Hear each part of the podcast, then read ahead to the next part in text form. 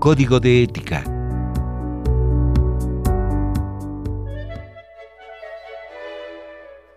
En palabras de Chamfort, moralista francés, la sociedad sería una cosa hermosa si se interesaran los unos por los otros.